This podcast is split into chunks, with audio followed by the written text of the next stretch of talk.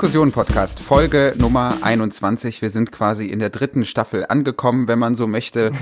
Äh, wir haben ganz vergessen, einige clevere Cliffhanger einzubauen zwischendurch, aber das ist ja vielleicht nicht so schlimm. Noah Klaus ist da, mein Name ist Jean-Philippe Kindler. Wir sind zurück in dieser Podcast-Kernfamilie, nachdem wir zwei Folgen hatten mit Gästen. Jetzt haben wir beide einmal ausgesetzt. Zwischendurch ist eine gewisse Distanz in Beziehungen ja auch wichtig. Man muss sich manchmal auch wieder einfach auf sich besinnen. ja. So sieht's nämlich aus.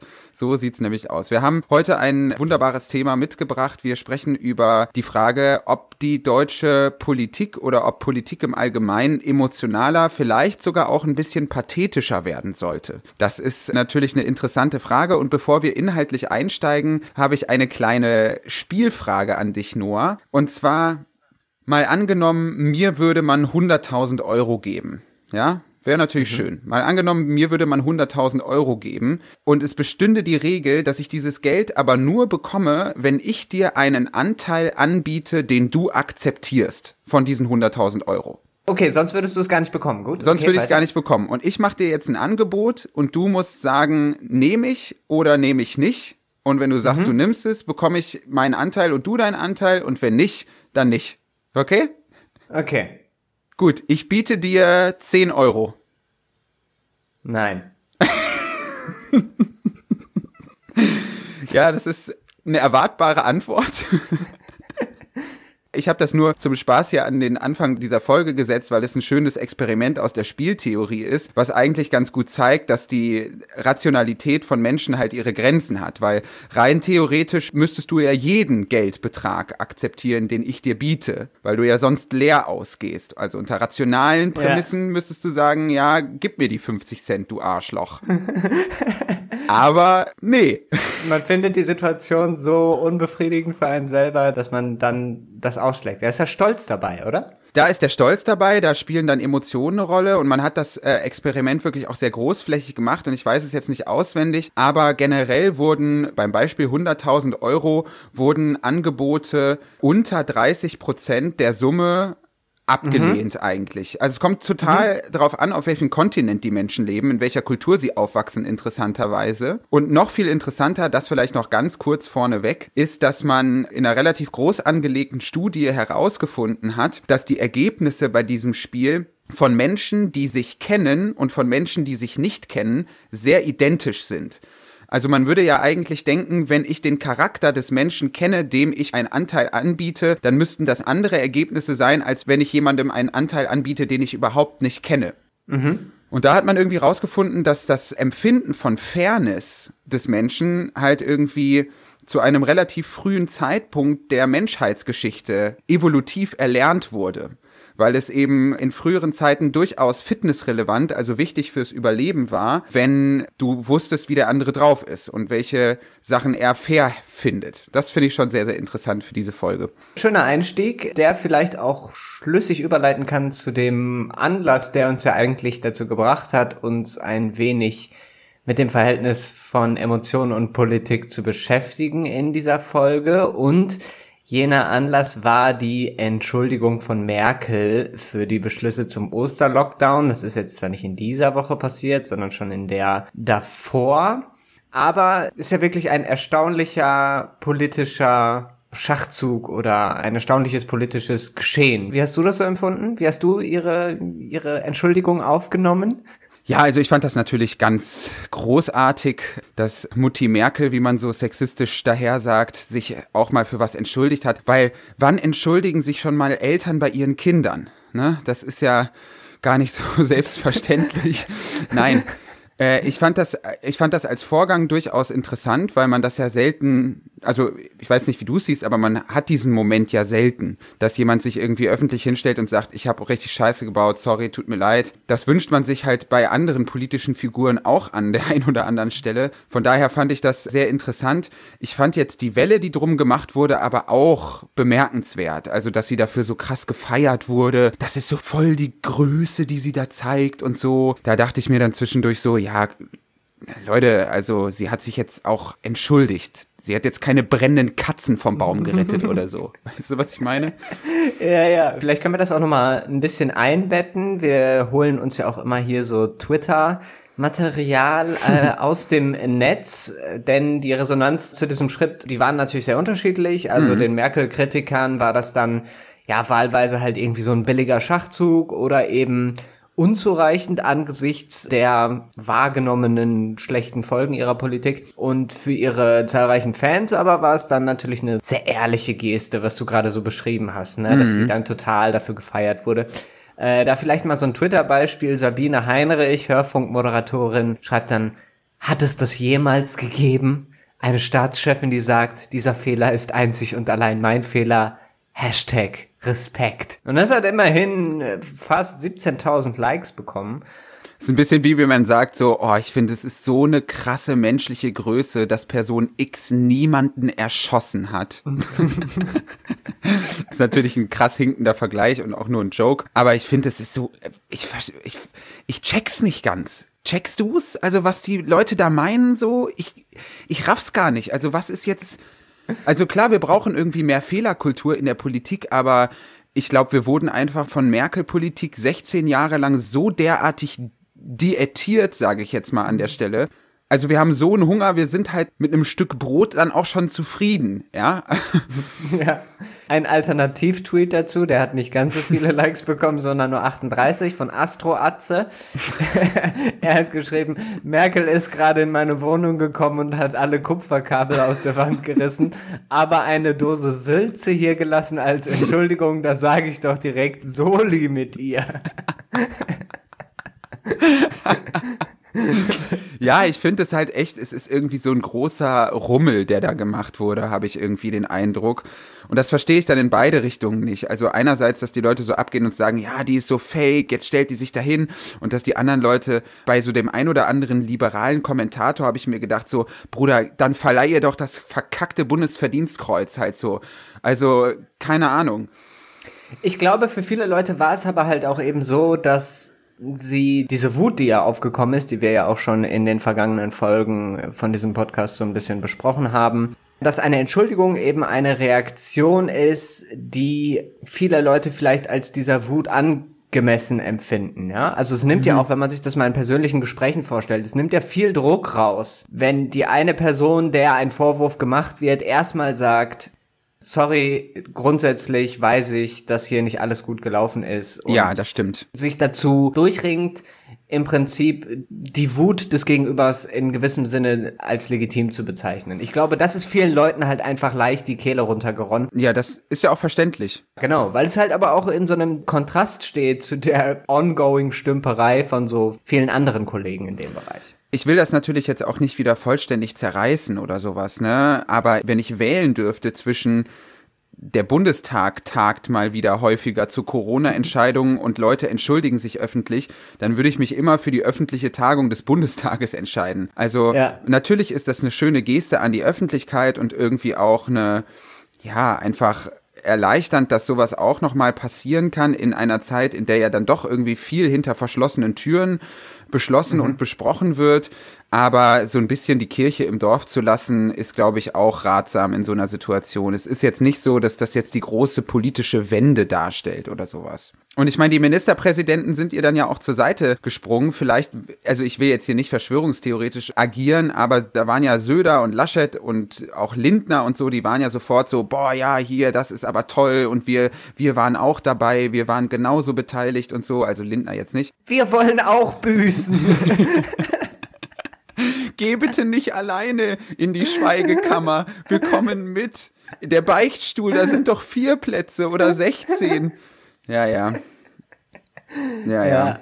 Die Emotionsarmut, die du da gerade angesprochen hast, die spielt da ja auf jeden Fall auch eine große Rolle. Und ich hatte so den Eindruck, dass Merkel jetzt so in der Not sich dazu bereit erklärt, das halt eben wieder eine Rolle spielen zu lassen.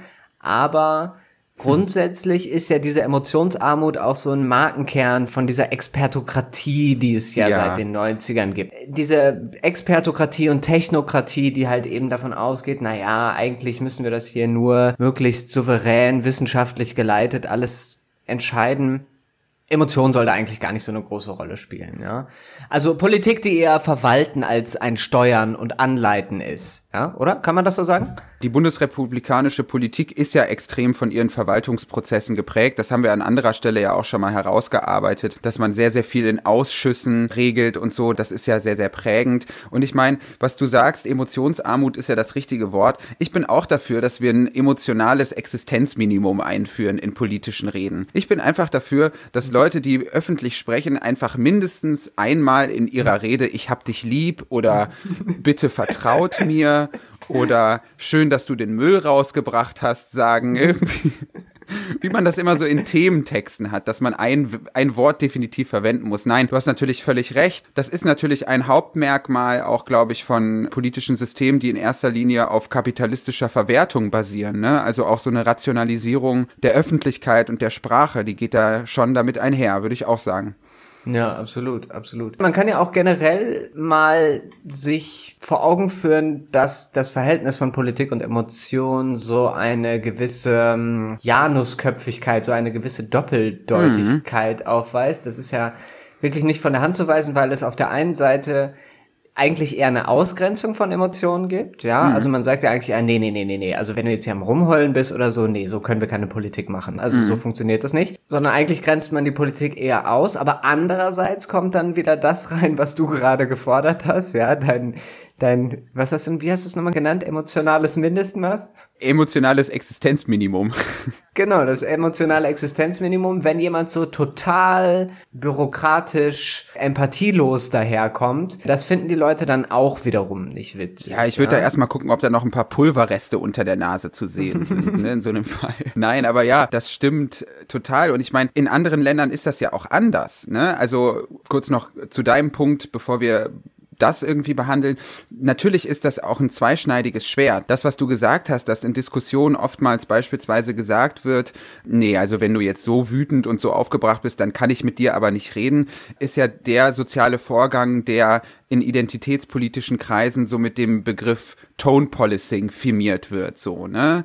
Wo die Leute sagen, ja, Menschen müssen gehört werden, äh, auch wenn sie wütend sind und wenn man sie dann irgendwie in dieser Emotion unterbricht, dann will man das Argument nicht hören und das ist dann diese Gesprächsstrategie. Und auf der anderen Seite hast du natürlich auch vor allem in identitätspolitischen Kreisen die Tendenz dahin, Emotion und sachliches Argument total in eins zu fassen. Da gibt es dann wiederum aus meiner Sicht so Bewegungen, die sagen, egal was die Person, die von Phänomen X betroffen ist, jetzt sagt, das ist richtig, weil sie emotional betroffen ist. Das ist mhm. halt total schwer.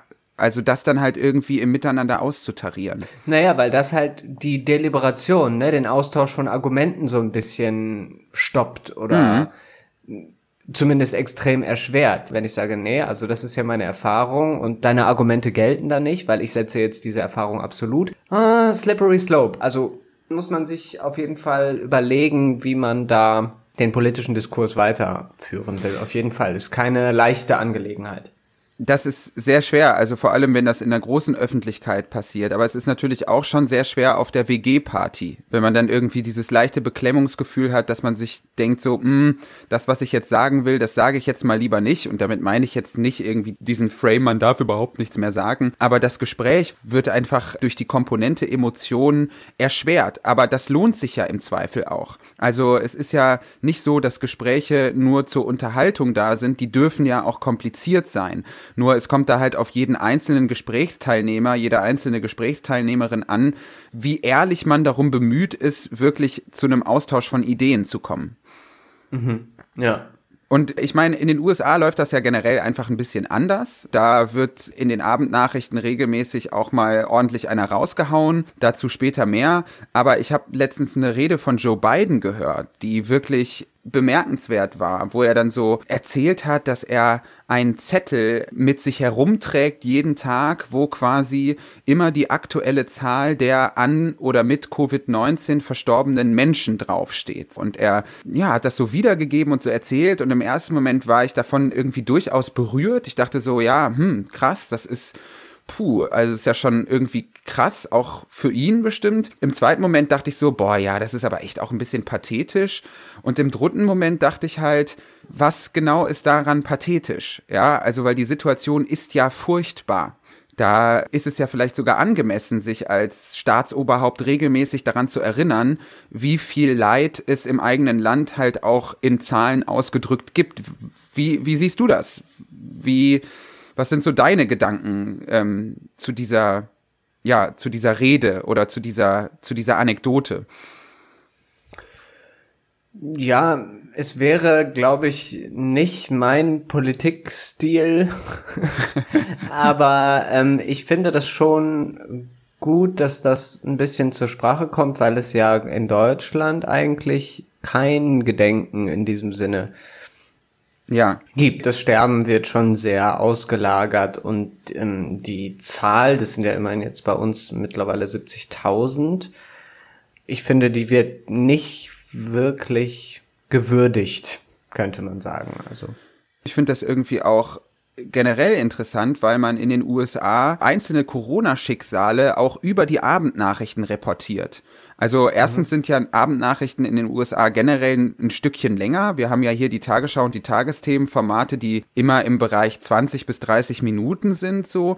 In den USA ist es ja völlig normal, einfach auch eine Stunde Abendnachrichten zu machen. Und da kommt es eben regelmäßig vor, dass du von Person X aus, weiß ich nicht, Alabama hörst und die Familie zu Wort kommt und erzählt, wie das alles so war, irgendwie auch der Prozess und so. Und das kann man natürlich halt irgendwie als gefährliche Gefühlsduselei abtun, aber zumindest habe ich den Eindruck, dass dadurch das ein oder andere Schicksal halt ein Gesicht kriegt. Natürlich nicht alle, aber ich finde das irgendwie nicht grundsätzlich schlecht, weil man muss es sich ja auch nicht angucken. Ne, mal mhm. angenommen, wir hätten jetzt so eine Berichterstattung in den Tagesthemen, du hättest ein zweieinhalb Minuten zu dem Thema irgendwie jeden Abend. Du könntest ja auch weiterschalten. Es ist ja nicht so, dass die Leute dazu gezwungen sind, sich sowas anzugucken. Ja, ich weiß, was du meinst. Andererseits finde ich auch seit dem letzten Jahr, es ist ja schon komisch, dass man jeden Tag, also klar, natürlich ist die Corona-Pandemie irgendwie ein spezieller Anlass dafür, aber ich würde das ungerne zum Standard werden lassen, dass man jeden Tag mit so Todeszahlen konfrontiert wird. Weißt du, wie ich das meine? Ja, weil du das hast ist ja schon, das ist ja schon sehr, sehr komisch, weil jeden Tag sterben so und so viele Menschen auf der Welt. Warum? Nee, ich will, möchte jetzt hier nicht wie der gefühllose Idiot klingen, aber ich kann mir halt auch nicht den Tod dieser Welt jeden Tag auf die Platine wemsen, so. Das geht halt leider auch nicht. Das ist ja die andere Seite der Idiotie. Also es gibt ja auch auf Twitter ständig Leute, die sagen, es sterben so und so viele Menschen an Corona. Wir sind so abgestumpft. Warum macht uns das nicht traurig? Wo ich mir immer denke, so, lass die Leute traurig sein, wenn sie traurig sein wollen und wenn nicht, dann nicht. Es ist ja völliger Wahnsinn, Menschen einen moralischen Vorwurf zu machen, weil sie jetzt nicht jeden Tag eine Stunde Andacht halten halten für die Menschen, die da sterben. So, das ist ja genauso unsinnig. Deswegen habe ich so explizit gemacht, dass man sich das ja nicht angucken muss. Ja, aber ja, ähm, ja, du hast natürlich recht, man muss es vielleicht nicht jeden Tag machen, aber ich finde das als Move irgendwie gar nicht so schlecht, weil es, glaube ich, mhm. halt auch dazu führt, dass die Leute sich ein bisschen disziplinieren. Also, weil ich habe ja beispielsweise, um mal kurz ein bisschen aus dem Nähkästchen zu plaudern, ich habe beispielsweise auch einen Vater zu Hause, der bei einer Covid-19-Ansteckung durchaus in Lebensgefahr schweben würde. So, mhm. ne? Ja. Und es ist Gott sei Dank nichts passiert und Gott sei Dank werden wir äh, beide morgen am 3. April geimpft. Der große Termin ist endlich da. ja, sehr schön. Aber ich kann so diesen Gemütszustand so ein bisschen nachvollziehen, deswegen glaube ich. Verstehe mich nicht falsch, ich möchte auch nicht sagen, dass das keinen Platz finden sollte, sondern ich finde sogar, es sollte dezidiert einen Platz dafür geben, wo auch mal eben so ein paar Schicksale einfach mal dargestellt werden. Am besten im Morgenmagazin. genau. Aber ich finde, das hat keinen Effekt, wenn man das wirklich jeden Tag und dann vor allem immer als so eine abstrakte Zahl. Also da möchte ich, glaube ich, für mein Leben irgendwie nicht in the long run hinkommen. Nein, also das hätte ich mir sowieso so auch nicht vorgestellt. Also einfach nur die blasse Zahl da irgendwie zu reportieren jeden Abend, das, äh, das wüsste ich nicht, warum man das machen mhm. sollte. Ja. Also ich würde es dann echt wirklich auf einzelne Fälle irgendwie so runterbrechen und mhm. auch nicht übertrieben. Aber genau, das dazu. Ja, vielleicht können wir nochmal den Gesprächsverlauf so ein bisschen zurückbiegen auf die Ministerpräsidentenkonferenz und eher nicht die Frage von öffentlicher Trauer, sondern von öffentlicher Wut. Ja. Und zwar gab es in der Zeit ein Artikel von Bernd Ulrich und du hast den ausgegraben. Magst du noch mal kurz äh, präsentieren, was für ein Gedanke da vorgetragen wird? Ich fand den nämlich wirklich sehr, sehr interessant. Ja, ich fand den auch sehr, sehr interessant. Ich fand den auch hervorragend geschrieben. Also da wird ja mit jedem Satz eine neue Hütte aufgebaut und wieder eingerissen. Ich werde das jetzt einfach mal hier vortragen. Es scheint ganz so, als habe die Politik die beiden wichtigsten Vorzüge der repräsentativen Demokratie aus den Augen verloren. Erstens, dass alle vier Jahre gewählt wird und zweitens, dass vier Jahre lang nicht gewählt wird. der Versuch, in schweren Zeiten möglichst zumutungsarme Politik zu betreiben, endet nun darin, dass alles als Zumutung empfunden wird. Die Angst der Regierenden nährt den Zorn der Regierten und der Zorn dann wieder die Angst. Offenbar braucht man nicht nur eine neue Regierung, sondern auch eine andere politische Kultur, um im Zeitalter der Zumutungen bestehen zu können. Ja. Das fand ich irgendwie so sinnbildlich, weil ja ähnlich wie die AfD in diesem Zeitraum 2015 bis 2020 ja durchaus auch mit ihrer ähm, Emotions- oder ähm, Emotionen ansteuernden Politik zu fassbaren Ergebnissen gekommen ist. Also es gab ja durchaus diesen Schwenk der Öffentlichkeit hin zu rechteren Themen und ich bemerke diesen Schwenk der Corona-Politik auch hin oder orientiert an den Ängsten der Querdenker und AfDler. So mein Eindruck zumindest. Mhm. Ja, aber ich finde, genau da kommt diese Schwäche raus des Politikmodells, das eigentlich eher defensiv agiert und sagt, wir kümmern uns im Prinzip um die Probleme, wenn sie da sind, beziehungsweise wenn sie auftauchen. Genau. Und das finde ich ist jetzt natürlich aktuell unglaublich schädlich eigentlich, weil es eben also etwas Proaktives verhindert. Ich glaube, wenn es wer auch immer, Kanzlerin oder diese Gruppe von Ministerpräsidenten, wie auch immer. Also wenn Leute wirklich aktiv sagen, so, pass mal auf, wir machen jetzt das und das und das und das und das, ja, dann wird es immer jemanden geben, der sagt, äh, aber ich, nee, das passt mir eigentlich nicht. aber du wirst die meisten Leute hinter dir haben, weil sie das Gefühl haben, okay, da vorne ist eine Person, die gibt sich Mühe, proaktiv ähm, Dinge zu klären und uns durch diese Problematiken hindurchzuführen.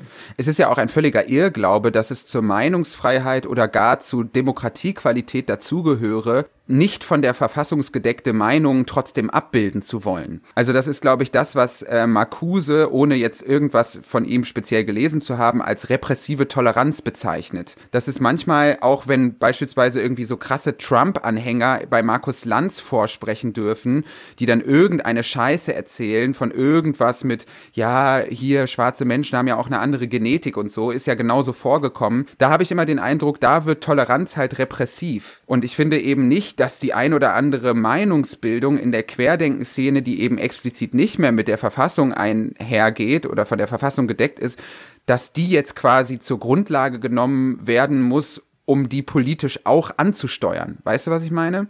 Ja, das ist ein Teilbereich von der Problematik. Ich würde aber auch sagen, das, was Bernd Ulrich beschreibt, dieser Zirkel von, es wird nicht geführt, es mhm. wird keine klare Ansage gemacht, das macht die Leute irgendwann wütend, obwohl sie eigentlich nicht wütend sein wollen, aber sie werden automatisch wütend. Mhm.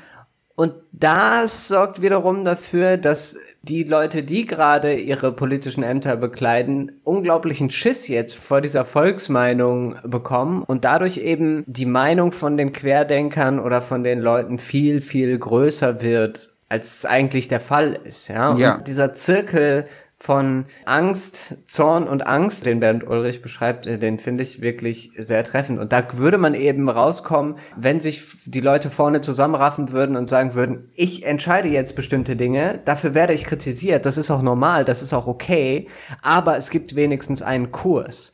Und ich finde das mhm. ganz interessant, wenn man mal nach Frankreich schaut. Ich mhm. bin ja immer sehr frankophil unterwegs und gucke mir das ja auch immer gerne oui, an. Oui, je sais. ähm, und guck mir das gerne an. Und ich habe das Gefühl, in Frankreich, wo es ja Corona-technisch viel düsterer aussieht als hier, ja, mit viel mhm. höheren Zahlen, wo anscheinend trotzdem gar keine so riesige Hysterie herrscht äh, und die Impfkampagne sogar als schnell empfunden wird. Das habe ich mhm. jetzt auch letztens mitbekommen. Zumindest teilweise. Und die müssen jetzt in den dritten Lockdown. Das ist alles viel, eigentlich viel unangenehmer als hier. Aber die Nerven liegen hier viel stärker blank als da, weil, ich glaube aber auch, weil Macron ähm, so sehr proaktiv kommuniziert. Also ich will jetzt hier gar kein Loblied auf den Mann anstimmen, der ist immer noch ähm, ja ein recht neoliberaler Politiker, den ich eigentlich nicht sonderlich gerne mag. Mhm. Aber er ist so jemand, der so das ist immer so, mes chers compatriotes, ich, heute Abend wende ich mich an euch, äh, meine Landsleute, und dann, tada, tada, tada, ja. Weißt du, woran also, mich das erinnert? an die Ansagen von meinem ehemaligen Fußballtrainer vor dem Spiel. Man steht so Arm in Arm in einem Kreis vor dem Spiel und er sagt so, Jungs, heute geht's um alles, ne? Jetzt zeigen wir dem Gegner mal, wo der Frosch die Locken hat, ne? Schön im zweiten Drittel Druck machen da. Das kriegen wir zusammen hin. Auch die Leute auf der Bank, ne? Wir sind hier ein großer Kader. Wir sind nicht nur die elf Leute auf dem Platz. So. Ja, überleg mal, wenn du als, als Spieler mit einem Rückstand von 2-0, mhm. ja, in die Kabine kommst, ja, und dann ist da so ein Trainer, der sagt so, oh, boah, Jungs, puh, Boah, ich weiß auch nicht, wie wir den Scheiß hier jetzt noch wuppen sollen. Also, boah, keine Ahnung, Alter. SA, oh mein Gott. Ich weiß nicht, wie das jetzt noch funktionieren soll. Weißt du, das ist doch beschissener, als wenn du mit 4-0 Rückstand in die Kabine kommst. Ja. Aber da ist wenigstens noch jemand, der sagt so, ich weiß, ich weiß, sieht kacke aus. Aber jetzt zeigen wir mal denen, wo der Frosch die Locken hat. Ich bin natürlich großer Fan von emotionalen Fußballtrainern. Ich habe ja, wie gesagt, auch lange Fußball gespielt. Ich hatte sogar auch mal einen Trainer, der ausschließlich so alte Nokia oder Motorola-Handys hatte, weil er regelmäßig nicht widerstehen konnte, diese auch auf Spieler zu schmeißen, die ihm nicht gefallen haben oder dessen Performance ihm nicht gefallen haben. Das ist vielleicht der Ticken zu viel an Führung. Das ist vielleicht der Bolsonaro, wenn man so will. Aber ja, ja, das ist schon sehr lustig. Ja, den Bolsonaro, den können wir auch nochmal reinbringen. Der ist mhm. vielleicht so das Gegenteil von der ganzen Sache. Der hat ja wirklich dann am Anfang März einfach den Brasilianerinnen und Brasilianern gesagt, dass sie aufhören sollen, so zu heulen. es ist so traurig eigentlich, aber es ist halt ähnlich wie bei Trump. Also da kommen dann halt zwischendurch so Aussagen, wo man einfach ein bisschen lachen muss, weil sie so absurd sind einfach. Ah, krasse Scheiße, ey. Also da stelle ich mir so vor, Merkel einfach so bei Anne Will so, hört doch mal auf zu heulen, ihr Pussys, ey, was war ich denn los? Jetzt stellt euch doch mal nicht so an, ey. Weißt du, was ich generell nicht verstehe? Dieser Frame Mutti Merkel, ne? Ja. Äh, das habe ich nie genau verstanden. Also wenn meine Mutter Probleme damit hätte, sich ohne Wagenheber irgendwie mal ein Lächeln ins Gesicht zu biegen, ich weiß nicht, glaube glaub ich, wäre ich mit 16 ausgezogen. Also manchmal verstehe ich gar nicht, wo so diese, wo dieses, wo dieser Begriff so herkommt. Mutti Merkel. Ich finde die gar nicht so mütterlich. Findest du die so mütterlich? Nee, eigentlich nicht. Ähm, aber der Begriff kommt, glaube ich, einfach von Männern, die es nicht ausgehalten haben, dass plötzlich eine Frau ganz das oben an der auch. Macht steht. Und dann, und dann muss man sie ja natürlich irgendwie klein machen und sei es bloß sprachlich. Ja, ja, das stimmt natürlich, absolut. Vielleicht noch ein ganz kleiner Nebenpunkt. Und zwar sollte man sich vielleicht auch nicht scheuen, in Betracht zu ziehen, dass diese Meinungsumfragen, auf mhm. die ja der Politikbetrieb immer schielt, mhm. dass diese Meinungsumfragen und auch die öffentliche Bekanntgebung von diesen Studien, dass das einen krassen, Eff also es hat wirklich einen deutlichen Effekt, wie mhm. ich glaube. Denn jedes Individuum, also wir als Einzelne, begegnen ja in diesen Meinungen der Meinung des Kollektivs, mhm. ja, die dann wiederum Referenzpunkt in der eigenen Meinungsbildung wird. Mhm. Also es hat dann so eine Metaebene quasi. Ja, es ist ja total krass, dass dann unglaublich viele Leute sagen, ja, ja, ja, ja, aber das Volk, das Volk oder die Bevölkerung will ja dieses und jenes oder will ja das und das. Mhm. Ja? Und also ich glaube, das ist super krass, weil es ja zwangsläufig eine Schizophrenie ist. Also wenn ich mir selber mal mich anschaue als Person, ja, mhm. manchmal denke ich, ja, natürlich finde ich die die Maßnahmen scheiße. Wenn du mich jetzt fragst, äh, findest du die Maßnahmen gut oder nicht, jetzt mal so, dann würde ich sagen, nein, natürlich finde ich die blöd. Mhm. Aber ich bin in gewissem Sinne auch manchmal dafür für den Infektionsschutz. Ich glaube, dass diese Ambivalenz, die schon in den Einzelnen da ist, dass die auf der, in der Gesellschaft als Ganzer super krass ist. Also ich weiß nicht, wer es gesagt hat, aber irgendjemand Kluges hat mal gesagt, dass für den politischen Prozess oder das Funktionieren des politischen Prozesses ganz wichtig ist, dass Subjekte quasi zwischen Privatsubjekt und öffentlichem Subjekt unterscheiden. Und das ist ja genau das, was du sagst. Ne? Also, dass du als privates Subjekt natürlich sagst, pff, also klar finde ich manche Maßnahmen doof, weil ich persönlich bin in meiner Freiheit eingeschränkt, obwohl ich nicht vulnerabel bin. Du dann halt aber differenzierst und irgendwie aus deiner aus deinem Privatsubjekt aussteigst in dein öffentliches Subjekt. Das klingt jetzt ein bisschen, äh, ein bisschen esoterisch. Also du gehst aus deiner Stimmung raus und äh, richtest dich nach den Sternbildern. Nein, aber dein öffentliches Subjekt preist das natürlich ein, dieses Wissen darum, dass es aber andere schützenswerte Individuen gibt. Natürlich könnte man das bei allen Fragen so sagen, ja. Wenn man mich persönlich fragen würde, braucht es mehr Freibäder, sage ich, es gibt nichts Unangenehmeres als im Freibad sein. Weil ich aber weiß, andere Menschen sehen das anders, denke ich mir, ja, es ist vielleicht gut, wenn es mehr Freibäder gibt, weil das die und die Personen auch genießen. Ja. Ich finde Freibäder wirklich scheiße. Ich mag es wirklich überhaupt nicht im Freibad zu sein. Überall Wespen, überall irgendwelche vorlauten Jugendliche, ins Wasser wird reingepisst. Nee, ist nicht mein Ding. Mach das ohne mich, Leute. Aber du kannst durchaus dafür sein, dass es mehr Freibäder gibt, weil ja, genau. es die Leute entspannter macht, die halt da reingehen wollen. Ja. Ganz genau. Und die Leute sind dann ja gleichzeitig nicht dort, wo ich dann bin. ja. Äh, vielleicht noch ein ganz kurzer Abschluss dazu, und zwar ein Zitat des französischen Philosophen Jean Baudrillard. Das kommt aus dem Buch Der symbolische Tausch und der Tod. Er schreibt, die Umfragen stehen außerhalb jeder gesellschaftlichen Meinungsproduktion. Sie beziehen sich nur auf das Simulacrum der öffentlichen Meinung, dessen Bedeutung analog zu der des Bruttosozialprodukts ist.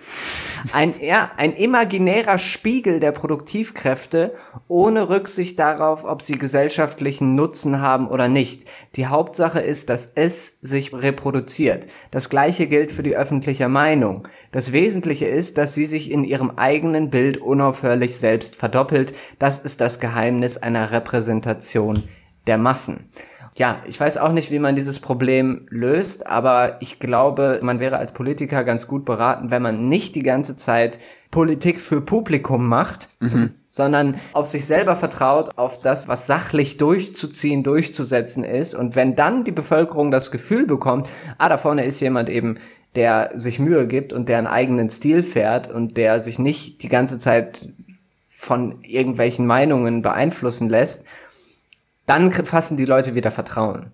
Aber so ist es jetzt gerade natürlich irgendwie sehr zusammengebrochen alles. Ja, ja, absolut. Du hast das richtige Stichwort schon genannt. Vertrauen und Politik. Es ist ja immer wieder ein Frame, der wiederkommt, dass Leute wie Laschet und Söder sagen, ja, wir haben das Vertrauen der Bürgerinnen und Bürger verloren. Wo ich mir immer denke, hm, was ist eigentlich mit Vertrauen gemeint und wie schafft man irgendwie als Politik Vertrauen? Ist das überhaupt ein guter Begriff, um das Verhältnis zwischen Regierung und Souverän zu beschreiben? Bevor wir darauf weiter eingehen, ein kleiner Artikel wiederum aus der Zeit. Es geht darin um die Impfkampagne in Israel. Also die Zeit hat dann so ein großes Bild abgedruckt, wo Leute irgendwie im Sonnenuntergang draußen in Tel Aviv auf den Straßen saßen. Mir ist das Herz gebrochen. Ich dachte so, das will ich auch endlich mal wieder haben. Und dann gab es einen Text äh, in der Zeit, der so ein bisschen erklärt hat, woran das vielleicht liegen könnte. Und da will ich kurz draus vorlesen. An Impfstationen in arabischen Vierteln wurden Süßspeisen wie Baklava verteilt. Ähnlich ging man auch bei der ultraorthodoxen jüdischen Bevölkerung vor. Diese hatte sich ebenfalls anfangs der Impfkampagne verweigert. Das Virus, Gott gegeben, da könne man nichts machen. Doch bald waren die Intensivstationen der Krankenhäuser mit Frommen überfüllt. Es gab immer mehr Tote, so auch in Bnei Barak, einer ultraorthodoxen Stadt mit knapp 200.000 Einwohnern, die direkt an Tel Aviv grenzt. Sie war über Monate der Hotspot des Landes. Als schließlich viele wichtige Rabbiner, deren Entscheidungen für ihre Anhänger bindender sind als die Gesetze des Staates im Dezember das Impfen akzeptierten und einige sich sogar dabei filmen ließen, kamen die Frommen allmählich in die Station. Mhm. Also das fand ich dann schon interessant. Ich finde vor allem diesen äh, Punkt sehr lustig, dass quasi in arabischen Vierteln in Israel Baklava verteilt wurde mhm. bei der Impfung. Ja, wo ist mein Bienenstich? Wo ist mein Bienenstich bei der Impfung? Wo ist mein Haxenteller? Ja, das könnte man doch so für die ältere Bevölkerung so ein bisschen so, hey, es gibt einen schönen Kaffee und Kuchen und dann dabei gibt's noch die Spritze. Ja, könnte man doch eigentlich machen oder so ein Andenken, weißt du? Irgendwie ein Foto oder so. So wie man, wenn man auf einer Achterbahn fährt im Freizeitpark, da kommt man doch am Ende immer an den Buden vorbei, wo man so Fotos davon kaufen kann, wie man eine dumme Fresse zieht. Ich will auch so ein Selfie mit meinem Impfarzt oder so Panini-Bilder zum Sammeln. Gib mir irgendwas, ist doch voll, also es wird doch viel, viel zu wenig zelebriert. Ich freue mich voll auf diese Impfung morgen. Du meinst, wenn man so Impfungs-Panini-Bildchen hätte, so den, den Impfstoff habe ich jetzt schon, wie so den Fußballer? ja, oder halt Impfärzte. Das sind natürlich natürlich viel zu viele, aber ja, ja. oder eine Teilnehmerurkunde, wie damals bei den Bundesjugendspielen oder so. ja, Irgendwie klar. sowas. Aber es ist ja schon interessant, dass man da quasi in, äh, in Israel vor allem irgendwie die ultraorthodoxen Gemeinden so einfangen konnte. Ne? Also, dass man dann halt irgendwie an die Oberhäupter herangetreten ist und die dann überzeugt hat, weil die dann wiederum die anderen überzeugen. Eigentlich recht clever. Mhm. Ja. Was glaubst du, wen müsste man in Deutschland, wer ist denn in Deutschland so vorbildhaft? Also, weil die Kirche kann es ja nicht sein. Hans-Peter Baxter soll sich impfen, dann machen es alle. Franz Beckenbauer, wenn Franz Beckenbauer sich impfen lässt, dann gehen alle hin, glaube ich. Oder alle nicht mehr. Man weiß es nicht so genau. Aber generell gibt es das in Deutschland hier nicht. Ist dir bei irgendwem aufgefallen, dass das mal so gefilmt wurde? Bei Kretschmann. Ach, bei Kretschmann, stimmt, bei Kretschmann, ja, dem Ministerpräsidenten von Baden-Württemberg, der Grünen, ja, richtig, äh, den Grünen, ja, der wurde dabei gefilmt, richtig, stimmt. Aber das Krasse ist ja, hast du das mitbekommen, mit ähm, Spahn hat Seehofer aufgefordert, sich mit AstraZeneca impfen zu lassen. Ja. Und äh, Seehofer war richtig bockig, hat gesagt, nein, ich lasse mir hier von niemandem vorschreiben, was ich zu tun habe. Ja? war richtig, war richtig äh, angefasst, ja, auf jeden Fall. Just German Things. Richtig geil einfach. Vielleicht kurz zurück zum Thema Vertrauen. Ein Tweet von Tino Sorge, Abgeordneter der CDU-CSU im Bundestag. Er schreibt, verliert die Politik das Vertrauen der Bürger, ist das gefährlicher als jedes Virus. Der Rest ist egal des Tweets. Und das fand ich so interessant. Also es wird ja ständig von diesem schwindenden Vertrauen gesprochen, was die Bürgerinnen und Bürger gegenüber der Politik haben. Und ich frage mich immer so, ist das überhaupt das richtige Wort, um das Verhältnis zwischen Regierenden und dem Volk zu beschreiben? Also Vertrauen klingt für mich immer wie so ein sehr so eine private Beziehungsqualität im besten mhm. Fall. So. Bei mir stößt das irgendwie auf Widerstand, dass die ganze Zeit vom Vertrauen gesprochen wird, weil ich misstraue der Politik ganz grundsätzlich. Wir haben das auch bei dieser Polizeigeschichte mal im Podcast besprochen, dass ich auch da gesagt habe, wir brauchen quasi so einen institutionellen Generalverdacht gegenüber der Polizei, weil sich dort Macht anhäuft. Und so mhm. ist das in der Politik ja auch. Ich würde dafür plädieren, dass man der Politik vielleicht generell institutionell missbraucht, indem man eben Kontrollregelungen einführt. Misstraut, nicht missbraucht. Ach du Scheiße. Ja, da ist mir jetzt, Mensch, das ist mir jetzt unangenehm. nee, da, ja, misstraut wollte ich sagen. Entschuldigung, dass man die Politik missbraucht, ja, für was? Keine Ahnung, für eigene Zwecke. Hm. Okay, also du meinst, das ist unpassend, das als Vertrauen zu fassen. Mhm. Ich finde den Begriff wiederum gar nicht so schlecht. Ähm, ich muss ja schon darauf, ja, jetzt benutze ich das Wort wieder. Ja, mach doch. Vertrauen, dass die Leute, die ich dann gewählt habe, auch wirklich ihren Job tun und auch wirklich die Arbeit verrichten, mit der sie betraut worden sind da gibt's jetzt wirklich so Sachen, wo dieses Urvertrauen im, nee, Urvertrauen, das sagt man bei Kindern, ne, aber wo dieses Vertrauen halt eben gebrochen wird. Zum Beispiel bei dieser Gruppe von Menschen, die jetzt diese kostenlosen Schnelltests organisieren.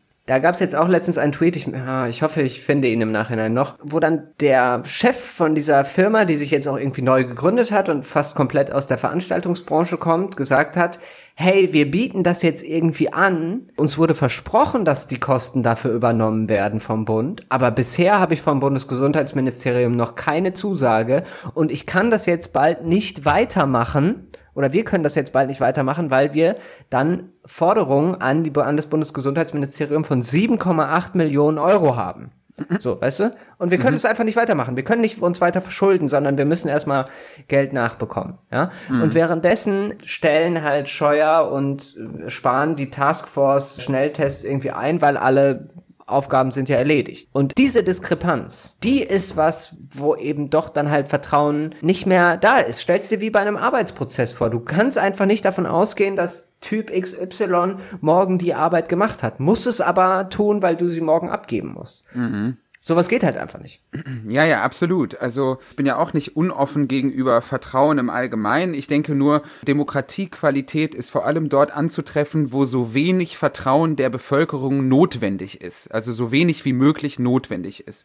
Also mhm. wenn die Kontrollinstanzen so gut intakt sind, äh, dass man sich so wenig wie möglich auf so einen inneren Gefühlszustand verlassen oder auf so einen emotionalen Zustand verlassen muss. Was ist Vertrauen allgemein? Da habe ich im Wikipedia-Artikel des Wortes Vertrauen etwas gefunden von Thomas von Aquin, der sagt, das Vertrauen ist nichts anderes als durch Erfahrung bekräftigte Hoffnung auf Erfüllung von erwarteten Zuständen. Das finde ich so interessant. Also da kommt so quasi der Schatten der Vergangenheit so raus. Wir vertrauen als Menschen ja deswegen, weil wir gute Erfahrungen damit gemacht haben, weißt du? Mhm. Das sagt man ja auch mit, man muss erstmal Leuten Vertrauen lernen oder Vertrauen erstmal wieder aufbauen, wenn man enttäuscht wurde, im wahrsten Sinne des Wortes.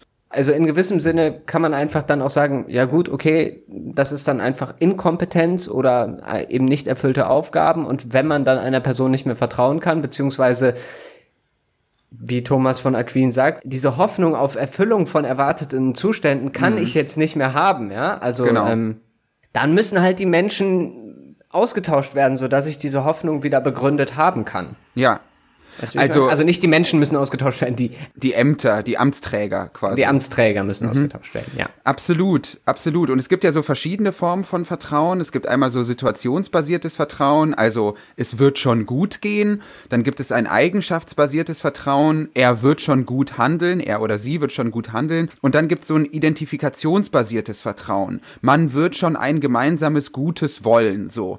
Und ich glaube, das Letzte ist das, was gerade so krass verloren geht, weil wenn man man sich so diese Korruptionsgeschichte in der CDU, CSU anschaut, die ja auch immer so äh, zum Wort Maskenaffäre verkitscht wird, da hat man doch den Eindruck, man hat überhaupt gar keinen gemeinsamen Wertekatalog mehr, auf dem man sich so bedingungslos einigen kann. Und mhm. ähm, da geht dann quasi so ein identifikationsbasiertes Vertrauen der Bevölkerung verloren, weil Menschen einfach den Eindruck haben, oh krass, die tun dort etwas, was mir als Privatperson zu 100 Prozent mindestens als amoralisch, wenn nicht sogar als justiziabel ausgelegt werden würde. Und das mhm. kann ich dann natürlich verstehen, dass die Leute da das große Kotzen kriegen bei dieser Maskenkacknummer in der Union, so. Ich glaube, wir können mal den Bogen spannen zum Anfang der Folge, weil wir ja uns gefragt haben, muss deutsche oder sollte deutsche Politik emotionaler beziehungsweise pathetischer werden? Ähm, wir haben uns jetzt ja im Verlauf der Folge an der einen oder anderen Stelle vielleicht ein wenig mehr Emotionen im öffentlichen Raum gewünscht. Ich war da vielleicht ein bisschen ähm, bereitwilliger als Noah. Das sind dann so die kleinen Unterschiede, die ja auch gut sind. Und jetzt wollen wir dazu aber nochmal so eine Art Gegenthese oder was heißt eine Gegenthese, aber eine weitere These besprechen, nämlich, dass ich den Eindruck habe, dass wir seitdem die AfD erfolgreich ihre 10 bis 15 Prozent kriegt in Deutschland, ich habe seitdem es die AfD gibt, die ja ganz explizit Emotionen und ausschließlich politische Emotionen ansteuert und verwendet, seitdem versucht die politische Mitte, also so die GroKo-Parteien und die FDP und ein bisschen auch die Grünen, die versuchen quasi dem so ein explizit rationales, nüchternes Gegengewicht entgegenzustellen. Da spricht man dann häufig von Sachzwängen etc. pp.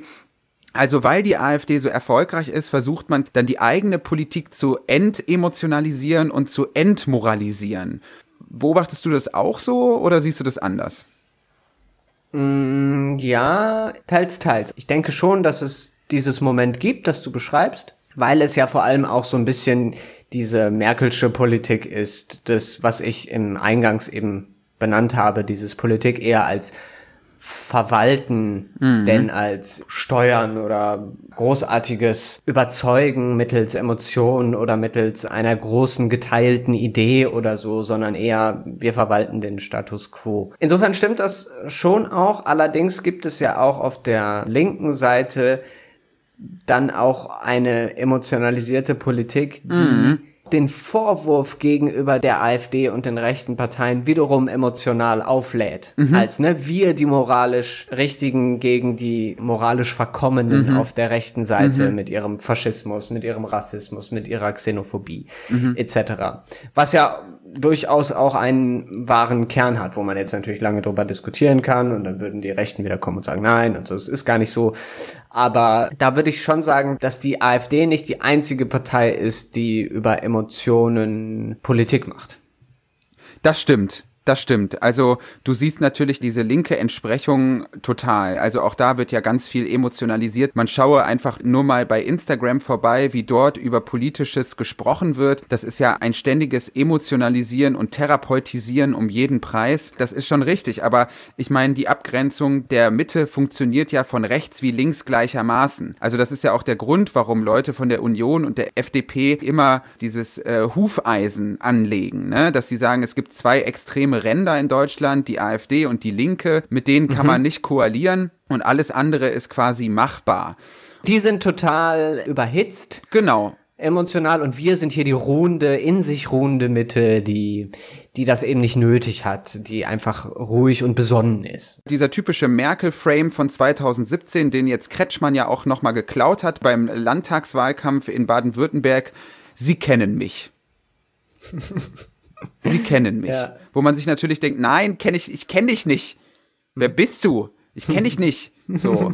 Und äh, ja, also Generell kann man natürlich sagen, dass in dieser ganzen Corona-Lage das natürlich sehr speziell ist, dass man einerseits irgendwie Emotionen mit reinrechnen muss, weil Menschen nun mal emotionale Wesen sind. Andererseits aber auch immer dann die Forderung ist, na ja, man muss sich aber genau auch ganz nüchtern die wissenschaftlichen Fakten angucken, mhm. um das Ganze richtig bewerten zu können. Und im vergangenen November war ja dann auch das große Lob, ah, schaut mal an, Merkel, eine Regierungschefin, die dann vor laufenden Kameras rechnet. Ja, da war das dann halt eben noch eher als Lob. Und jetzt musste sie dann eher auf dieser emotionalen Schiene irgendwie aufholen. Hm. Ja? Vielleicht kann man ja am Ende sagen, die Frage, brauchen wir mehr Emotionen oder Pathos in der Politik, ist, glaube ich, einfach die falsche Fragestellung, weil man das einfach generell nicht beantworten kann. Ich kann gar nicht sagen, wünsche ich mir grundsätzlich mehr Emotionen in der Politik. Das kommt situativ drauf an. Ich meine, es ist ja schon ein großer zivilisatorischer Erfolg, dass Menschen ihre Emotionen im öffentlichen Raum auch ganz gut unter Kontrolle haben.